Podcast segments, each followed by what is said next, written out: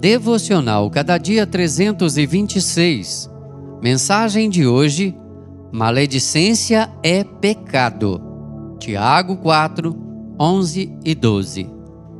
Irmãos, não faleis mal uns dos outros. Tiago 4, 11. Sabemos que pequenas fagulhas podem causar incêndios de grandes proporções. Enquanto escrevo o texto, grandes áreas nos Estados Unidos e na Grécia são inteiramente devastadas pelas chamas. Florestas e também áreas urbanas são transformadas em cinzas.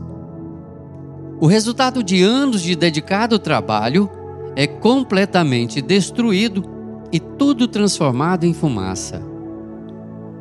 No capítulo 3 de sua carta, Tiago informa que a língua, embora pequena em relação a outras partes do corpo, pode causar enormes estragos. Ele afirma que a língua é fogo, tem o poder de contaminar o corpo inteiro e pode ser posta em chamas pelo inferno. Daí a necessidade de exercer o mais rigoroso controle sobre ela. Maledicência não é a mesma coisa que mentira. Uma pessoa pode perfeitamente praticar a impiedosa arte de falar mal de outrem, sem contudo proferir uma inverdade.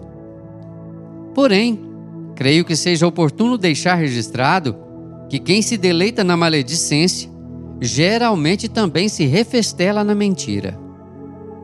A sanha de falar mal de alguém tem como objetivo desqualificar, afetar a reputação, atingir a imagem e causar grande destruição.